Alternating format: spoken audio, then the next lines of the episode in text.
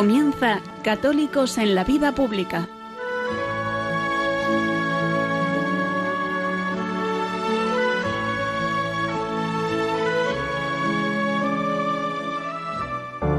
Un espacio dirigido en Radio María por Luis Zayas.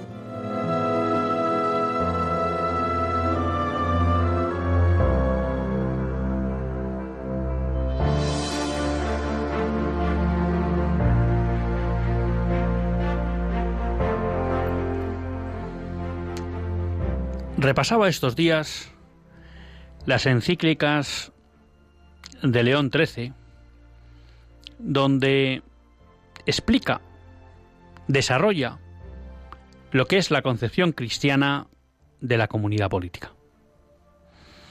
Muchas veces puede resultar extraño que cuando nos referimos al magisterio político nos remontemos hasta León XIII, pero es que es verdad que él tuvo que enfrentar los ataques a la concepción del Estado cristiano, fruto de la Revolución Francesa, del liberalismo y del marxismo, y por tanto ahí encontramos un corpus doctrinal que explica, que desarrolla el conjunto de ideas acerca de la comunidad política. Obviamente, posteriormente, pues otros papas han hablado del mismo concepto, pero ninguno lo hizo de una manera tan amplia y tan estructurada. Y claro, hemos comentado muchas veces en este programa cómo no vivimos en un Estado cristiano. Cómo en el mejor de los casos podríamos decir que vivimos en un Estado liberal. Pero un Estado liberal que si por algo se caracteriza es por ser anticristiano. Algunos podrán decir que no es la intención, lo podríamos discutir, pero seguro que en el fondo y en la forma. Porque en nuestra estructura constitucional Dios no pinta nada. Porque en nuestra estructura, en nuestra estructura constitucional la ley natural no tiene ningún papel. Y porque cuando oímos hablar a nuestros políticos e incluso a nuestros juristas sobre el papel de la Iglesia en la sociedad, pues tienden a decir que en el ámbito político no pinta nada. Por tanto, podemos concluir sin temor a equivocarnos que nos encontramos en un estado que no es cristiano. Y ya saben ustedes de aquello que lo que no es cristiano, pues normalmente es anticristiano. Pero siendo conscientes de esa realidad, y una vez que uno pues se introducía en el magisterio de León XIII o en el de Pío XII, con su famoso radiomensaje Benignas et Humanitas, con motivo de la Segunda Guerra Mundial, y ve uno como oye hablar de que el gobernante debe tener actitud de servicio, de la importancia de que la virtud esté presente en la forma de actuar de los gobernantes. Claro, uno se quedaba chocado por el contraste con lo que estamos viviendo desde hace tiempo ya, pero especialmente en los últimos tiempos. Porque estamos viendo cómo en España se produce un deterioro institucional importante. Hemos visto cómo el último, la última sentencia del Tribunal Constitucional sobre el estado de alarma se filtraba, se filtraban votos particulares, Hemos conocido cómo ha habido presiones por parte del Gobierno ante el Tribunal Constitucional. Hemos visto cómo un magistrado, en un voto particular que se filtraba, llamaba algo más que incompetentes a sus compañeros, para luego tener que pedir perdón y eliminar eso del voto particular. Hemos visto cómo se publicaba la sentencia y faltaba un fallo particular. Hemos visto ahora cómo quiere aparecer una ley de defensa nacional en la cual de alguna manera el, nuestro presidente tendría poderes absolutos sin ningún tipo de control parlamentario ni jurisdiccional, lo cual pues llama la atención en un Estado de Derecho. Hemos visto cómo el Tribunal Constitucional ha determinado que con motivo de la pandemia pues la emergencia sanitaria está sirviendo para que se utilicen instrumentos jurídicos que no son adecuados a las limitaciones de derechos que nos han impuesto nuestros gobernantes. Estamos viendo cómo hay un permanente ataque por parte del ámbito político, incluso del, Ejecutivo, al Poder Judicial, cuando las sentencias no son las que esperaban o bien los políticos o bien el gobierno. En definitiva, vemos que todo el armazón del Estado se debilita. Y tenemos que ser conscientes que sin instituciones no es posible un verdadero Estado de Derecho. Que sin instituciones, si no hay Estado de Derecho, es muy difícil proteger la verdadera libertad. Y que, por tanto, cuando un país empieza a entrar, o una nación, en esta deriva de degeneración de las instituciones, pues lo que se acerca es el caos y en muchos casos un totalitarismo encubierto de formas democráticas, pero que conculca ilegítimamente los derechos y libertades de los ciudadanos. Y creo que es bueno que nos demos cuenta. Es la reflexión que me surgía a mí leyendo estas encíclicas de León XIII lo que planteaba cuál era el modelo de un Estado cristiano y cuál es el modelo que estábamos viviendo ahora. Un modelo que además de anticristiano se ve profundamente degenerado por la cuestión de que la virtud no está presente, no ya en la sociedad, sino también, o tampoco, en nuestra clase política. Y que, por tanto, si queremos cortar con esta deriva, el camino es claro, es volver a introducir la virtud en la sociedad. Que realmente los hombres aspiremos a ser mejores, pero a ser mejores conforme a nuestro ser, a nuestra naturaleza, es decir, poniendo en práctica la virtud. Porque sólo así, si hay una sociedad virtuosa, conseguiremos que realmente haya gobernantes virtuosos. Y son los gobernantes virtuosos, como recuerda el eclesista, los que harán que sus pueblos sean virtuosos. Y con gobernantes virtuosos, pues no tendremos riesgo de que el Estado de Derecho funcione y tampoco tendremos peligro sobre nuestros derechos y libertades. Celebrábamos ayer el patrón de España, Santiago. Dios quiera que interceda por nosotros en el cielo y que nos envíe gobernantes virtuosos que sean capaces de volver a hacer de España una gran nación católica, una nación donde prime la virtud y donde los derechos y libertades estén protegidos y promovidos.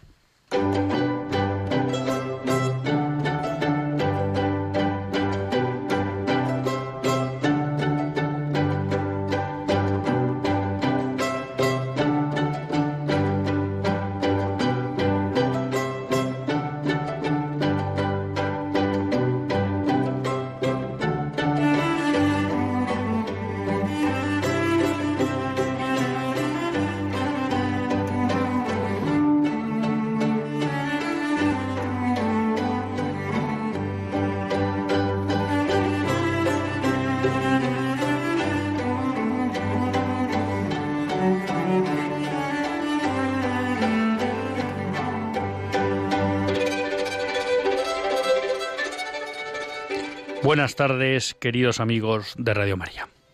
Un lunes más volvemos fieles a la cita con todos ustedes en los estudios centrales de Radio María. Un lunes más para hacer este programa Católicos en la vida pública. Programa que, como todos ustedes saben, quiere ser una reflexión pausada sobre la actualidad nacional e internacional. Una reflexión que queremos hacer siempre desde la óptica del magisterio de la Iglesia y su doctrina social. Una iglesia que no nos cansaremos de repetir, que es madre y maestra. Y un lunes más, el último de julio, tiene la suerte de compartir esta hora de radio Luis Zayas, que es quien les habla. Y que hoy, pues si resolvemos algún pequeño problemilla técnico, espera estar en compañía de todos ustedes con Javier Echevarría. Programa que han visto que ha empezado con un pelín de retraso, pero por culpa mía, porque la verdad que julio, para los que nos dedicamos a, en parte, en parte nos dedicamos a los impuestos, pues es un mes infernal y hoy es fecha de vencimiento de presentación del impuesto a sociedades y andábamos ahí peleándonos con los formularios y con el programa de Hacienda. Que siempre digo, ¿no? Porque muchas veces, eh, a veces eh, nos quejamos sobre todo cuando nos, referimos al ámbito judicial, ¿no? que el ámbito judicial, pues desde el punto de vista informático, pues todas las asociaciones de fiscales, de jueces se quejan que está pues casi en el paleolítico, ¿no? Entonces siempre se dice, bueno, no, claro, es que esto es muy complicado, realmente es difícil. Bueno, no digo que no, ¿no? Pero cuando uno ve cómo funciona la agencia tributaria, los medios tecnológicos de que dispone la agencia tributaria, uno dice, si se quiere, se puede. ¿eh? O sea, cuando interesa, el Estado monta unos sistemas muy eficientes, no solo para que los contribuyentes hagamos nuestras declaraciones, sino también para tener información y control de todo lo necesario para poder hacer un seguimiento adecuado de que los españoles cumplan con sus obligaciones tributarias. Y realmente hay que decir que la agencia tributaria es un ejemplo de eficiencia, al menos técnica, ¿no? De todos los medios a través de la web que tenemos y las facilidades para, de alguna manera, poder cumplir, al menos desde el punto de vista procedimental, fácilmente con las obligaciones tributarias. Claro, entonces no se sorprende por qué en otros ámbitos, como podría ser el de la justicia, el Estado no hace esos esfuerzos por informatizar todo el ámbito judicial. Porque muchas veces pues esa falta de información provoca que no haya cruces de información necesarios entre tribunales o que se puedan pasar plazos, bueno, etcétera, ¿no? Por tanto, pues una vez más tenemos aquel o nos volvemos a, a ese lema famoso de si se quiere se puede, ¿no? Y con si se quiere se puede, pues vamos a seguir hablando en este caso de Europa. ¿Y por qué vamos a hablar de Europa? Porque muchas veces hemos puesto de ejemplo el papel que han desarrollado Hungría y Polonia en los últimos años, ¿no? Porque de alguna manera, pues podríamos decir que son el último bastión de la civilización cristiana en Europa y en especial en la Unión Europea, ¿no? Y de eso han tomado buena nota las instituciones europeas. Y pues yo me atrevería a decir que a partir de la pandemia, pues ya se han quitado todas las caretas. Y por eso, pues quería hablar de Hungría y Polonia, porque son dos países que por un lado demuestran que a nivel interno, si se quiere, se pueden desarrollar políticas nacionales contrarias a lo que plantea el nuevo orden mundial. Pero es que a nivel internacional también están demostrando que si se quiere, se puede plantar cara al nuevo orden mundial. Y pues aquí quería traerles el ejemplo de Hungría y Polonia. ¿Por qué? Porque, como les decía, la Unión Europea ya se ha quitado la máscara y está en un planteamiento de persecución directa y clara contra Hungría y Polonia. ¿Por qué? Porque no les gustan las políticas que desarrollan. En el caso de Hungría, eh, la Unión Europea se está planteando incluso ponerle condicionalidad a los fondos para luchar contra el coronavirus, contra la pandemia del COVID, exigiéndole que retire unas leyes que lo que prohíben es la promoción entre menores de edad de la ideología de género y que por tanto y de la pornografía y por tanto impide que los colectivos LGTBI tengan acceso a los menores para adoctrinarles en su visión de la sexualidad. Bueno, esto que parece sentido común, bueno, en Europa consideran que es la mayor aberración que una nación puede cometer y la mayor conculcación de esto que llaman ahora los valores europeos, que no acabemos de saber cuáles son, o que por lo menos sería bueno que le preguntaran a Robert Schuman, cuyo eh, proceso de beatificación está iniciado y uno de los padres fundadores de la Unión Europea para ver si esos valores europeos que él propugnó realmente son contrarios a que un país defienda a los menores de visiones ideológicas de la sexualidad. Y con Polonia, donde está molestando mucho en especial su política a favor de la vida, de la defensa de la vida, bueno, pues están utilizando la excusa de que si el poder eh, judicial no es totalmente independiente del, del Ejecutivo y del Legislativo, bueno, podrían venir a España a, echarnos un vistazo, pues también le están amenazando con no darle las ayudas, ¿no? Y lo que más sorprende es que se están quitando la careta, incluso hace unas semanas, lo comentamos aquí, el primer ministro holandés invitó a Hungría a que se fuera de la Unión Europea, ¿no? Y creo que esto hace interesante pues que nos volvamos a replantear qué papel está jugando hoy la Unión Europea en, en lo que es Europa y la configuración de una Europa, vamos a llamar, anticristiana, ¿no? Y por aquí quería empezar a conversar con, con Javier Echevarría, que ya le tenemos aquí con todos nosotros. Javier, buenas tardes. Buenas tardes, Luis. Pues ya saben todos ustedes que Javier es consultor y, bueno, pues un hombre muy experimentado en, en la radio, además de profundamente conocedor de toda la actualidad política nacional e internacional. Y bueno, Javier, eh, así una primera cuestión que se me ocurría para comentar contigo es cómo estás viviendo tú o qué, o qué te sugiere a ti esta especie de persecución ya descarada que está iniciando la Comisión Europea hacia dos países como son Hungría y Polonia, pues por defender cosas que parecen de bastante sentido común. Pues yo, yo creo que tú lo has dicho muy bien, Luis. Eh, se han quitado la careta definitivamente. Y yo creo que eso es una, una buena noticia porque mm, sobre todo permite plantear de forma clara y abierta que otra Europa es posible. Y yo creo que ese es el, el, camino hacia, hacia el que hay que ir, ¿no? Durante mucho tiempo este, esta otra forma de ver Europa, como quieren los, llamémoslo los jerarcas de Bruselas, estaba absolutamente olvidada, nadie, nadie propugnaba una alternativa y la única alternativa eran los, los, que, los denominados euroescépticos, que básicamente era gente que, eh, que o no creían en Europa o nos hacían creer que no, que no creían en Europa. Y yo creo que aquí lo importante es transmitir que, que, se puede creer en Europa, pero en otra Europa distinta. Una Europa eh, que respete los derechos de las personas, una Europa eh, que respete eh, la vida, una Europa que de verdad respete la libertad y no donde haya ciertos dogmas o ciertas eh, cuestiones que sean absolutamente indefendibles. Yo creo que hay otra Europa que es posible, en la que Hungría y Polonia están dando la batalla, en la que Eslovaquia probablemente en algunas cuestiones también está dando la batalla y donde, bueno, pues yo creo que en España es responsabilidad de todos que, también, eh, más pronto que tarde, estemos dando la batalla por, por cuestiones que son absolutamente fundamentales y que entroncan con lo más profundo del ser humano y sobre todo que son mm, básicamente de derecho natural muchas de ellas. Es verdad que citas el ejemplo de Eslovaquia, lo tengo un poco en el subconsciente, pero además se ha dado la paradoja de que si no estoy equivocado, Eslovaquia tiene ahora la presidencia durante este semestre. Y efectivamente no había sido muy bien recibida porque entendían pues que en determinados aspectos efectivamente está configurándose un poco en la línea de Hungría o Polonia.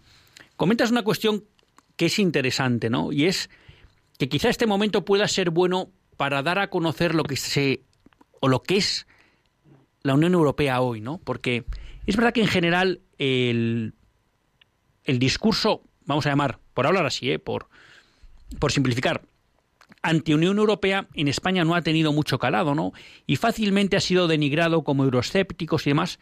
Y muchas veces las personas levantaban la mano diciendo, mira, pero si esto no es un problema de poder construir una mayor cooperación a nivel económico o político con las otras naciones de Europa, sino aquí el problema es que cada vez más se percibe un tufillo a que la Unión Europea, que además no tiene ningún mecanismo de elecciones de elección democrática y por tanto es difícil el control sobre ella, salvo el Parlamento, pero que tampoco tiene mucha mucho poder.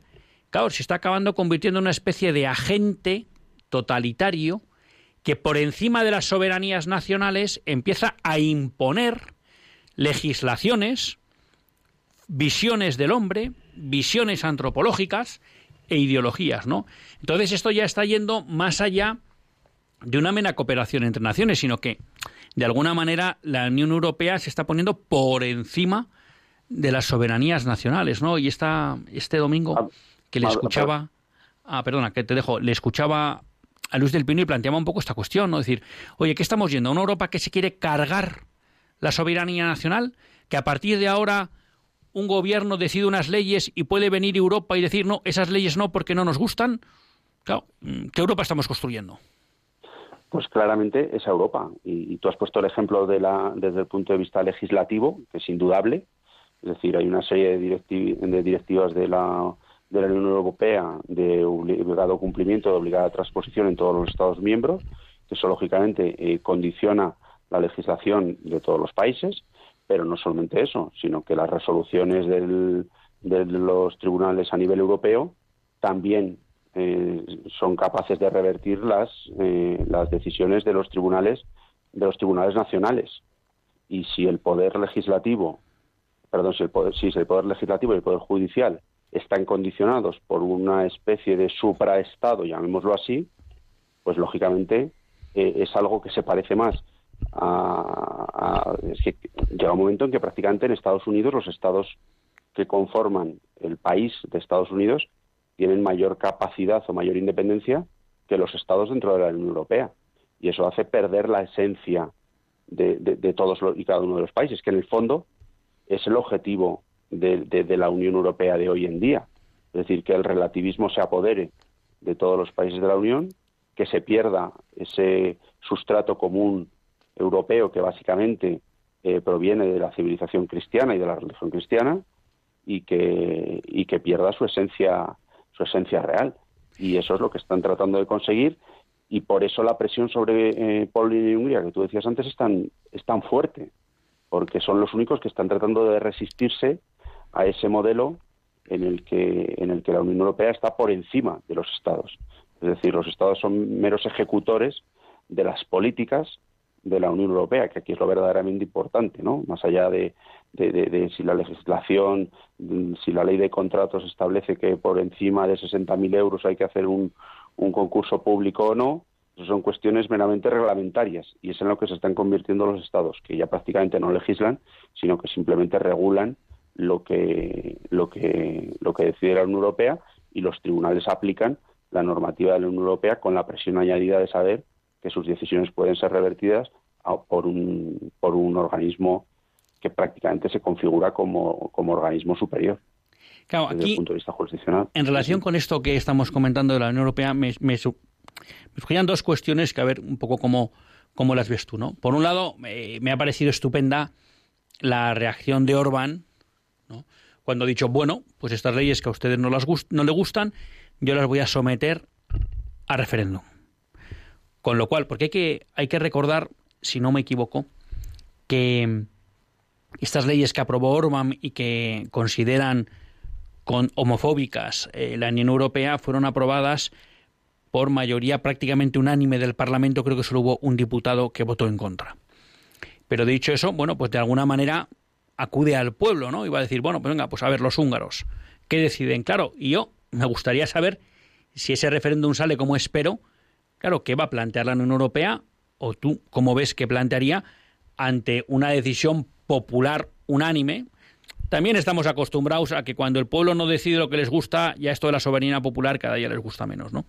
Eso, por un lado, ¿cómo ves esa respuesta? Y luego te quería preguntar por otra cuestión, ¿no? Porque muchas veces aquí, en España, eh, como realmente, pues con carácter general, salvando, me atrevería a decir, los años sobre todo de Aznar, pues la gestión económica ha sido bastante manirrota. Yo le reconozco a Rajoy que nos salvó del, del, del rescate, rescate, pero no deja de ser verdad que durante esos años el déficit público estuvo razonablemente desbocado, hombre, no a los niveles de Pedro Sánchez y de Zapatero, y luego también, pues por culpa de eso, creció mucho la deuda, ¿no? Entonces, claro, aquí es muy, muy común el comentario decir, bueno, no te preocupes porque el tema económico con Europa no nos van a dejar que nos caigamos tal. Entonces, claro, a mí ese argumento siempre me ha producido, me ha chirriado un poco, ¿no? Porque dices, bueno, ¿de verdad nos van a salvar? O unos señores que en el fondo aquí lo que nos están intentando es imponer una ideología contraria a la fe y a la verdad del hombre. Con eso no digo que en un momento dado no les pueda interesar, pues que a lo mejor España no tenga que quebrar y entonces pues hacen una serie de, de medidas que impiden esa quiebra de España, ¿no? Pero claro, vamos a poner nuestra esperanza en estos personajes cuya visión del mundo pues se amolda perfectamente a lo que busca el nuevo orden mundial y que tenemos claro que no es algo bueno para ninguna persona y menos para los cristianos.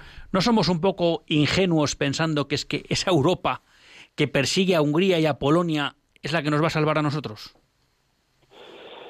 Pues mira, Luis, eh, primero respecto a la primera pregunta de, en relación al referéndum que ha planteado que ha planteado Orbán, a mí me parece bien relativamente y me, y me voy a explicar. Eh, me parece que, eh, que por qué Orbán tiene que plantear ese referéndum y no lo tienen que hacer el resto de países europeos para aprobar sus legislaciones que van verdaderamente en contra del ser humano. Es decir, ¿por qué Orbán tiene que estar sometido a un, a un control o a una, a una aprobación específica a la que no están sometidos el resto de países que aprueban las legislaciones. ¿Por qué Holanda no tuvo que aprobar eh, un referéndum para no tuvo que hacer un referéndum para aprobar la ley de la eutanasia? ¿Por qué España no tiene que hacer un referéndum para aprobar de la, ley de la eutanasia? Yo creo que lógicamente Víctor Orbán, que a mí me parece pues, un héroe de nuestro siglo, pero en, esto creo que tendría que haber aprovechado para hacer un órdago de este tipo. Es decir, yo hago esto, pero ustedes hagan lo mismo. Lo que no puede ser es que a mí me lo, que a mí me lo exijan o que yo lo ponga en marcha y ustedes no lo pongan en marcha. Porque me parece que es absolutamente discriminatorio eh, en este sentido. Es decir, hay determinados países que para determinadas leyes tienen que tener un refrendo especial, llamémoslo así, del pueblo, y sin embargo hay otros países y otros gobiernos que no lo tienen que poner que no lo tienen que hacer. Es decir, que ellos, los, representantes políticos, lo son. O lo son para todos o no lo son para nadie. Y yo creo que las reglas de juego tienen que ser las mismas para todos, ¿no?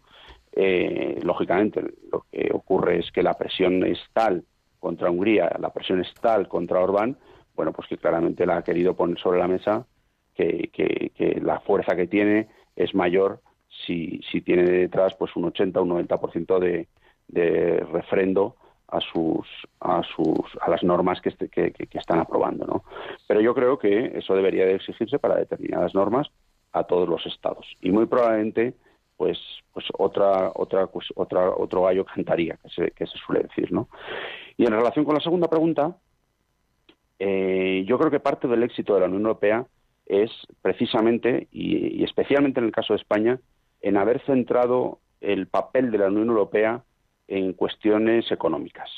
Y ese es parte del éxito también de los partidos políticos eh, que, que, van en línea del nuevo orden mundial en España. Es decir, todas las, todas las leyes de índole moral, de índole social, de índole antropológico, no tienen discusión, no han tenido discusión desde, desde los años 80.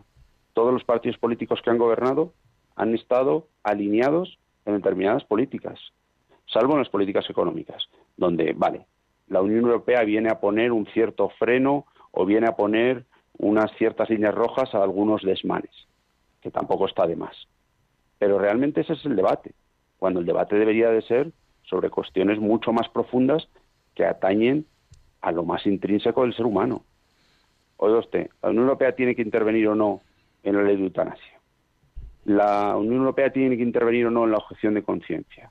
La ley de eutanasia tiene o no que garantizar eh, la posibilidad o, la, o asegurar a, determinadas personas, colectivos o personas con minusvalía que no van a ser eh, matados por determinados eh, profesionales, por determinados médicos o por determinadas personas. Ahí debería estar el debate. Y, el éxito de la Unión Europea y, de, y, y del nuevo orden mundial es centrar el debate simplemente en cuestiones económicas, además de un, de un carácter técnico muy elevado, que hace que la inmensa mayoría de la población pues no tenga criterio, eh, lógicamente, para tener una opinión verdaderamente formada sobre la deuda pública, sobre la inflación, sobre la, el desempleo, etcétera, etcétera. ¿no? Entonces, eh, yo creo mm, que, en cierto modo, eh, hay que poner freno a la Unión Europea porque, porque, lógicamente, ellos quieren eh, controlar toda Europa como si fuera su propio Estado. Yo creo que, especialmente en el caso de España, también otros países, pero tenemos una idiosincrasia propia y yo creo que debemos de, de protegerla y de hacerla valer y respetar. Pues vamos a pedir a Santiago, nuestro patrón, cuya fiesta celebrábamos ayer, que dé fuerzas a Orbán y a Polonia para aguantar este envite.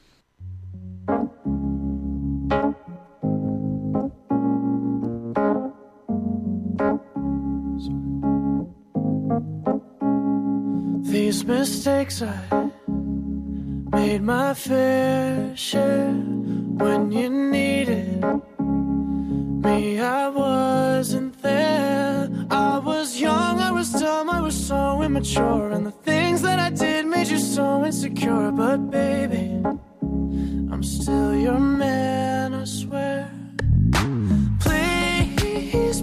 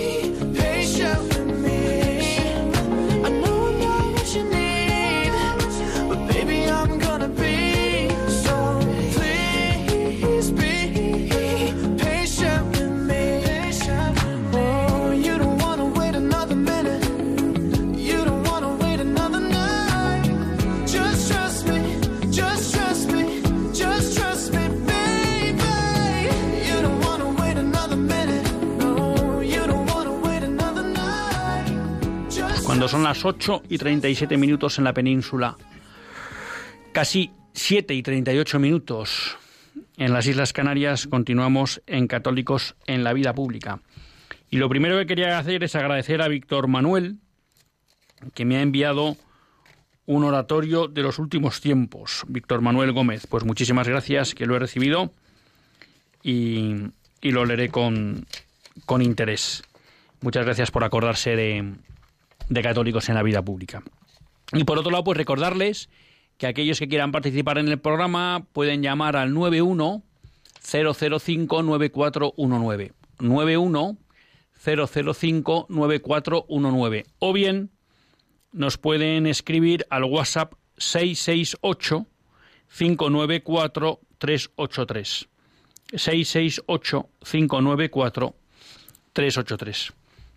Y mientras esperamos sus intervenciones, pues Javier, a mí me gustaría, porque la verdad que estos días ha habido tanta animación en el programa que a veces se me ha ido escapando lo que yo quería comentar y es la, situación de Cuba, ¿no? Porque además, pues me atrevería a decir que desde la semana pasada, pues ha bajado su presencia en el ámbito mediático, ¿no? Y bueno, pues hace dos semanas vivimos una cosa, pues que yo no recordaba eh, desde hace mucho tiempo en Cuba, ¿no? Y es una verdadera salida a la calle de los cubanos, pues que ya no pueden más, ya no solo de la falta de libertad, ya no solo de la miseria, sino del abandono total, ¿no? que están sufriendo ante la pandemia del coronavirus. Y claro, pues es un pueblo que no puede más. Y lo que sorprende, por un lado, es, eh, me atrevería a decir, la hipocresía de la izquierda mundial y concretamente la española, y hablo de Partido Socialista, de Podemos, de Esquerra Republicana, todos estos, pues que se niegan a condenar eh, el régimen comunista de Cuba y a defender pues que los cubanos tienen derecho a la dignidad, ¿no? Y a vivir dignamente y a vivir con libertad. Y luego, por otro lado, también, bueno, pues como también prácticamente a nivel internacional, incluso la, la respuesta de Estados Unidos ha sido muy tibia con la administración Biden, con lo cual uno ve pues que los cubanos están abandonados por el mundo, ¿no? Y yo creo pues que es bueno volver a recordar la lastimosa situación en la que viven, la falta de libertad con la que viven después de ya de casi más de 50 años y también pues recalcar que encima los cristianos están siendo especialmente perseguidos eh, en todas estas movilizaciones, ¿no? Porque bueno, pues buena parte de los líderes de estas protestas pues son cristianos significados. Realmente a mí me parece que lo de Cuba es un drama y una vergüenza eh, la reacción internacional, ¿no? Bueno, lo de Cuba es un drama desde hace muchísimos años, sin, sin ninguna duda, eh, pero, pero yo creo que viendo la reacción de la comunidad internacional en el caso de Venezuela en los últimos años, donde la situación es igual o peor que en Cuba, yo creo que poco podíamos esperar de esta comunidad internacional, porque porque eh, evidentemente es muy evidente que, que, no se atreve a poner solución a la, a la, realidad en determinados estados donde hay verdaderas persecuciones. Y, y, podríamos citar otros países, pero yo creo que Cuba y Venezuela, por su cercanía eh, cultural, lingüística, religiosa con, con España, pues los vivimos como especialmente cercanos, ¿no? Yo creo que ha sido una buena noticia la, la, la salida de, a decir en tromba, por lo menos de, una gran cantidad de, hermanos cubanos a la calle para poner de manifiesto esa falta de libertad y esa situación absolutamente lastimosa en la que viven. Yo lo que espero es que, es que no se quede en una mera situación. Han sido ya ejecutados tres generales del ejército cubano como consecuencia de las protestas que ha habido en el país, es decir, que el, régimen eh, sigue fuertemente pertrechado para tratar de evitar eh, cualquier, cualquier discrepancia pero ojalá esta sea la primera de muchas de muchas eh, protestas que lleven pues a lo que a lo que debería de ser Cuba, es decir, un país absolutamente maravilloso, un país democrático eh, y un país en el que en el que sus eh, ciudadanos puedan vivir en libertad con independencia de la religión que profesen, de la sexualidad que profesen o de la forma de ver la vida o de entender la vida que tengan. Cuestión que ahora mismo en Cuba no, no hay. Así que desde aquí yo creo que les mandamos un fuerte abrazo a nuestros hermanos, amigos cubanos y, por supuesto que desde, desde aquí eh, les apoyamos, estamos a su lado y además eh, estamos convencidos de que, de que más pronto que tarde, eh, no por la comunidad internacional, sino por su propio coraje, serán capaces de terminar con el, con el régimen comunista del cual pues se llevan se llevan sufriendo durante muchos años. Y, por último y no me quiero extender más Luis pero eh, hablabas de la hipocresía de la izquierda. Es cierto que la, hipocresía de cierta izquierda pero también hay que reconocer que hay otra izquierda especialmente la de Podemos que en este caso no tiene ninguna hipocresía. Dicen sencillamente oye que allí hay una democracia que ellos apoyan el régimen cubano que ellos apoyan al, el castrismo y se quitan la careta definitivamente lo cual bueno pues debería de valer eh, para, que, para que aquí tengamos los, los oídos bien abiertos para, para, saber lo que podría pasar en caso de que eh, tuvieran mayor poder incluso del que, del que ya tienen estando en el poder.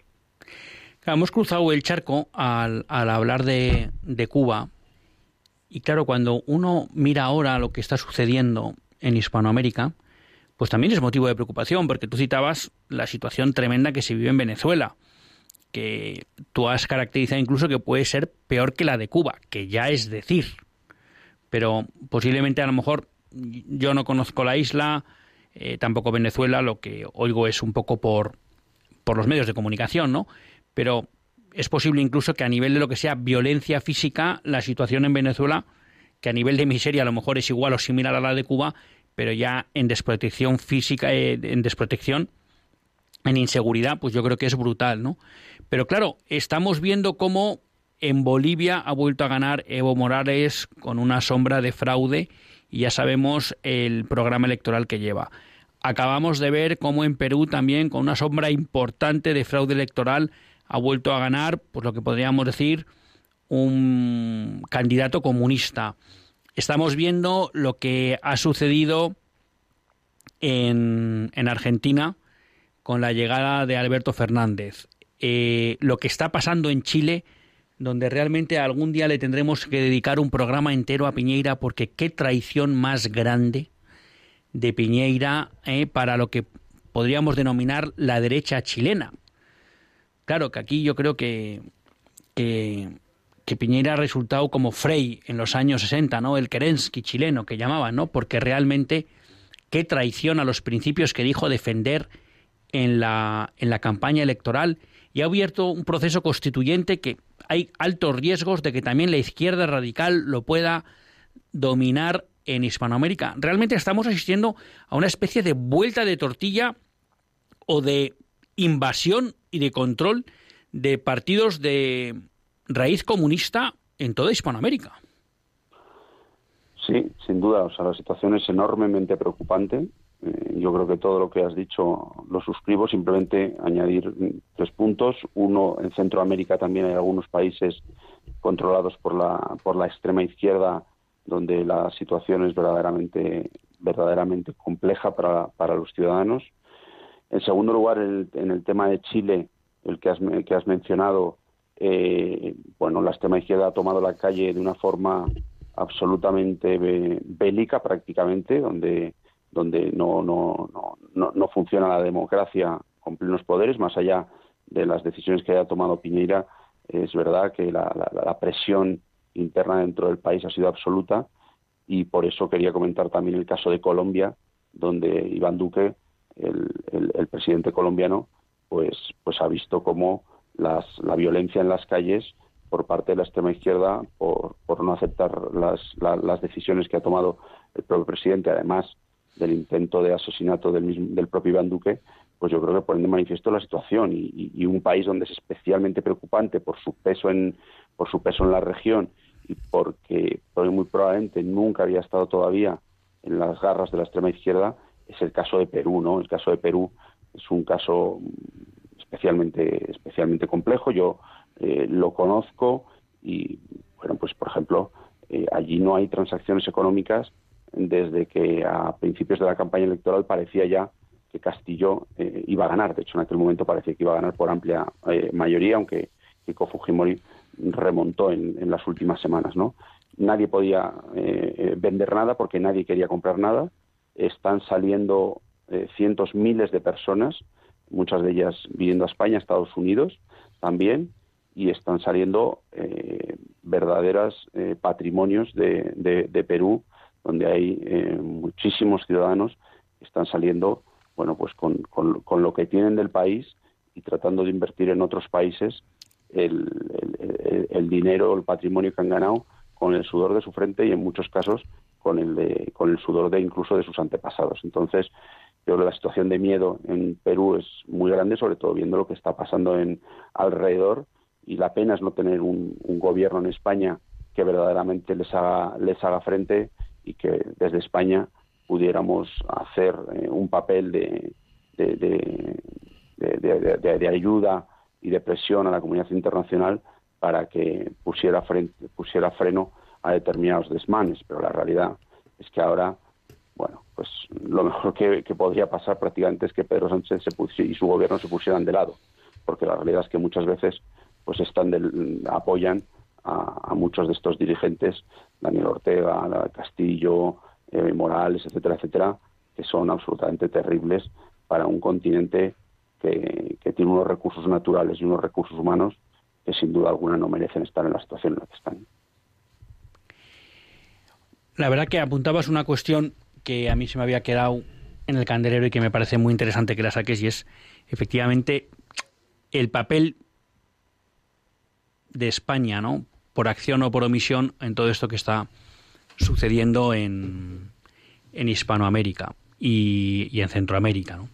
Y yo creo que realmente, pues sí, estamos haciendo dejación de funciones cuando no, porque hemos tenido algunos viajes de Pablo Iglesias cuando era vicepresidente que más parecían viajes para promover este tipo de candidaturas que viajes de tipo institucional, ¿no? Y yo creo que efectivamente España hay está haciendo una gran dejación de funciones y de responsabilidad con estas naciones hermanas. A raíz de tus comentarios, sí me, gustaría hacer énfasis en, dos cuestiones que tú planteabas, ¿no? Una, bueno, una que tú planteabas y otra que yo había comentado, a ver cómo la veías tú. La primera que tú comentabas es que efectivamente en varios países de Hispanoamérica hemos visto el uso de la violencia en la calle de una forma brutal como medio para intentar subvertir o deslegitimar o incluso derrocar a un gobierno a un gobierno legítimo, ¿no? Y muchos casos, pues eh, lo que ha servido de excusa han sido temas menores, que si una subida de tasas universitarias, que si una subida de algún impuesto, no sé qué cosa, pero cualquier excusa ha valido, que en Chile además ha tenido también un carácter anticatólico brutal, porque se han quemado muchas iglesias, ¿no? Eh, en esas revueltas. Entonces, bueno, que quizá, pues a lo mejor tenemos que analizar que de nuevo, volviendo a lo mejor a los años 70, 80, pues la izquierda se pueda estar planteando el que la violencia vuelve a ser un instrumento legítimo para ellos para optar al poder o al menos para deslegitimar a gobernantes o gobiernos que no que no siguen su ideología, ¿no? Y luego el segundo punto es que se empieza a volverse común hablar de fraudes electorales, ¿no? Quizá cuando se habló del fraude electoral en las elecciones de Estados Unidos, pues todo el mundo pudo pensar, bueno, esto es una excepción, aquí, bueno, ya todo lo que está rodeado con Trump, que yo creo que ha sido más sólido que todo lo que parecen las sospechas sobre el fraude electoral en Estados Unidos, pero, pero claro, luego hemos llegado a Perú y lo hemos escuchado, hemos estado en Bolivia y lo hemos escuchado. Ya se va hablando cada vez, pues no sé si con más naturalidad me debería decir, pero que hay dudas, ¿no? Sobre las limpiezas de las elecciones. Entonces, también empieza a ver como que la izquierda, no solo la violencia, sino también si hace falta hacer trampas, pues ¿por qué no, no? No sé cómo ves tú estas dos cuestiones un poco si son trasladables a Europa, si no, si podemos pensar que la izquierda aquí no la violencia no la tiene tan presente o, la cuestión de los fraudes electorales. Bueno, a ver, respecto a los fraudes electorales, mm, no me atrevo a, decir si los ha habido o no los ha habido, porque, porque, porque no tengo porque no tengo datos eh, concluyentes eh, al respecto, pero lo que está claro es que la izquierda, y no solo en Hispanoamérica, sino en otros muchos lugares, eh, ha demostrado y está demostrando que es capaz de cualquier cosa por llegar al poder. Es capaz de cualquier cosa por llegar al poder. Y dentro de eso, pues evidentemente un fraude electoral es de una gran gravedad, pero en un fraude electoral no muere nadie. En un fraude electoral eh, no quemas eh, la riqueza o el patrimonio de un país y en la violencia, que eso sí lo hemos visto con nuestros ojos y lo conocemos perfectamente, han sido y están siendo capaces de hacer eso por, como bien has explicado, eh, subvertir a los legítimos gobernantes. Por lo tanto, que haya habido o no fraude, no lo sé, pero que la izquierda esté dispuesta a ello, mm, no tengo ninguna duda. Sobre todo la izquierda comunista, porque siempre eh, es perfectamente legítimo que, tener unas ideas políticas u otras y tener unas ideologías u otras y que en un momento determinado ganen unos partidos políticos u otros. Pero de allí a la utilización de la violencia, por eso me parece tan significativo los casos de Chile y de, Colombia. Y me parece que es tan importante dar respuesta desde el punto de vista eh, policial e incluso desde el punto de vista militar a, estas realidades. Pero no digo en este caso porque, porque sea la izquierda radical la izquierda comunista la que haya hecho frente, sino si fuera al revés, eh, pensaría exactamente lo mismo. Es decir, creo que proteger la democracia es proteger a los gobernantes elegidos y creo que proteger a la democracia es en garantizar la seguridad de, todos los ciudadanos. Y la izquierda, pues, pues yo creo que tensa la cuerda a ver hasta dónde es capaz de llegar. Espera, Javier, perdona, te voy a cortar porque tenemos, perdóname, porque tenemos a Antonia de Córdoba con nosotros. Vamos a darle tiempo porque se nos va el programa. Antonia, buenas tardes. Hola, buenas tardes. Mire, mm, que muchísimas gracias por el programa. Yo digo que, como usted decía, que si se quiere se puede, ¿no? Que si en Hungría ya están plantando cara y en Polonia que si aquí quisieran podrían hacerlo, porque, mm, hombre, esto es un país católico, tradicionalmente católico. Lo que pasa es que yo mm, veo que este gobierno, mm, pero vamos, al completo, desde el primero hasta el último, PSOE y PP y toda la retaíla de la izquierda, pero vamos, el PP incluso también, están bailando al son que tocan, los de Nuevo Orden Mundial. Y están vendiendo España poquito a poco. Nos están quitando nuestra tierra, nuestra cultura, nos lo están quitando. Yo veo como en Hungría pues están haciendo lo que deberían de hacer aquí, pero yo veo que aquí pues em, estamos en malas manos, no sé. Yo digo que ahora mismo yo he estado en el PP, yo he sido, me, afilié incluso, yo ya me he dado de baja. Y veo que ahora mismo el único la única esperanza que tenemos es, vos. No lo sé si esto si va a resultar también como como a resultar el PP luego al final, yo no lo sé, pero de momento yo creo que mm, estamos Pues sí. eh, Entre la espada y la pared, vaya. Antonia, efectivamente estamos en mala situación. Y yo creo que usted ha apuntado una cosa muy bien, ¿no? Porque ha empezado hablando de un poco que los gobiernos de izquierdas pues han ido deteriorando lo que era el ser de España, pero luego ha apuntado, desde mi punto de vista con acierto, que el Partido Popular ha entrado y de manera muy protagonista también en ese proceso, ¿no? Entonces, efectivamente, eh, yo creo que podemos decir que nuestras élites políticas eh, han estado, con independencia del partido que sean, en este proceso de, de alguna manera, borrar la identidad tradicional de España. ¿no? Dice usted, bueno, pues que hay una esperanza que pueda ser Vox. Pues hoy por hoy, por lo que les escuchamos y lo que dicen, puede ser una alternativa. Si cumplirán o no, bueno, pues esperemos que sí, pero por lo menos eh, ahí se abre una cierta esperanza. Lo que es verdad, y yo creo que a mí siempre me gusta mucho eh, una cuestión que suele citar eh, Monseñor Munilla muchas veces, y es que hoy en día la división no es tanto izquierdas, derechas, como cristianos o no cristianos, ¿no? Y creo que eso se ve en la cuestión de la política española, ¿no? Porque los dos partidos que han dominado la política española, Partido Popular y Social y Partido Socialista, supuestamente unos de izquierdas y otros de derechas, pero a efectos prácticos los dos han llevado prácticamente las mismas políticas en el ámbito cultural y nacional. Y por eso estamos donde estamos, porque los dos países, eh, los dos, las dos, los dos partidos han empujado ese proceso, ¿no? Y realmente no ha habido una alternativa ideológica entre ellos, o sea que, que creo que acierta. No nos queda tiempo para más, Javier, disculpa que te haya cortado, pero queríamos dar paso a. Antonio. Interesantísima la reflexión de Antonia, encantado de haberla escuchado además. Te agradecemos mucho que hayas estado una vez más con nosotros en Católicos en la Vida Pública. Te deseamos un descanso merecido en agosto. Y muchas gracias por haber estado con nosotros. A todos ustedes nos despedimos, pero hasta el próximo lunes, porque ya saben que en Radio María no hay vacaciones y estaremos aquí, si Dios quiere, todos los lunes de agosto con todos ustedes. Así que hasta el próximo lunes, si Dios quiere, que Dios les bendiga.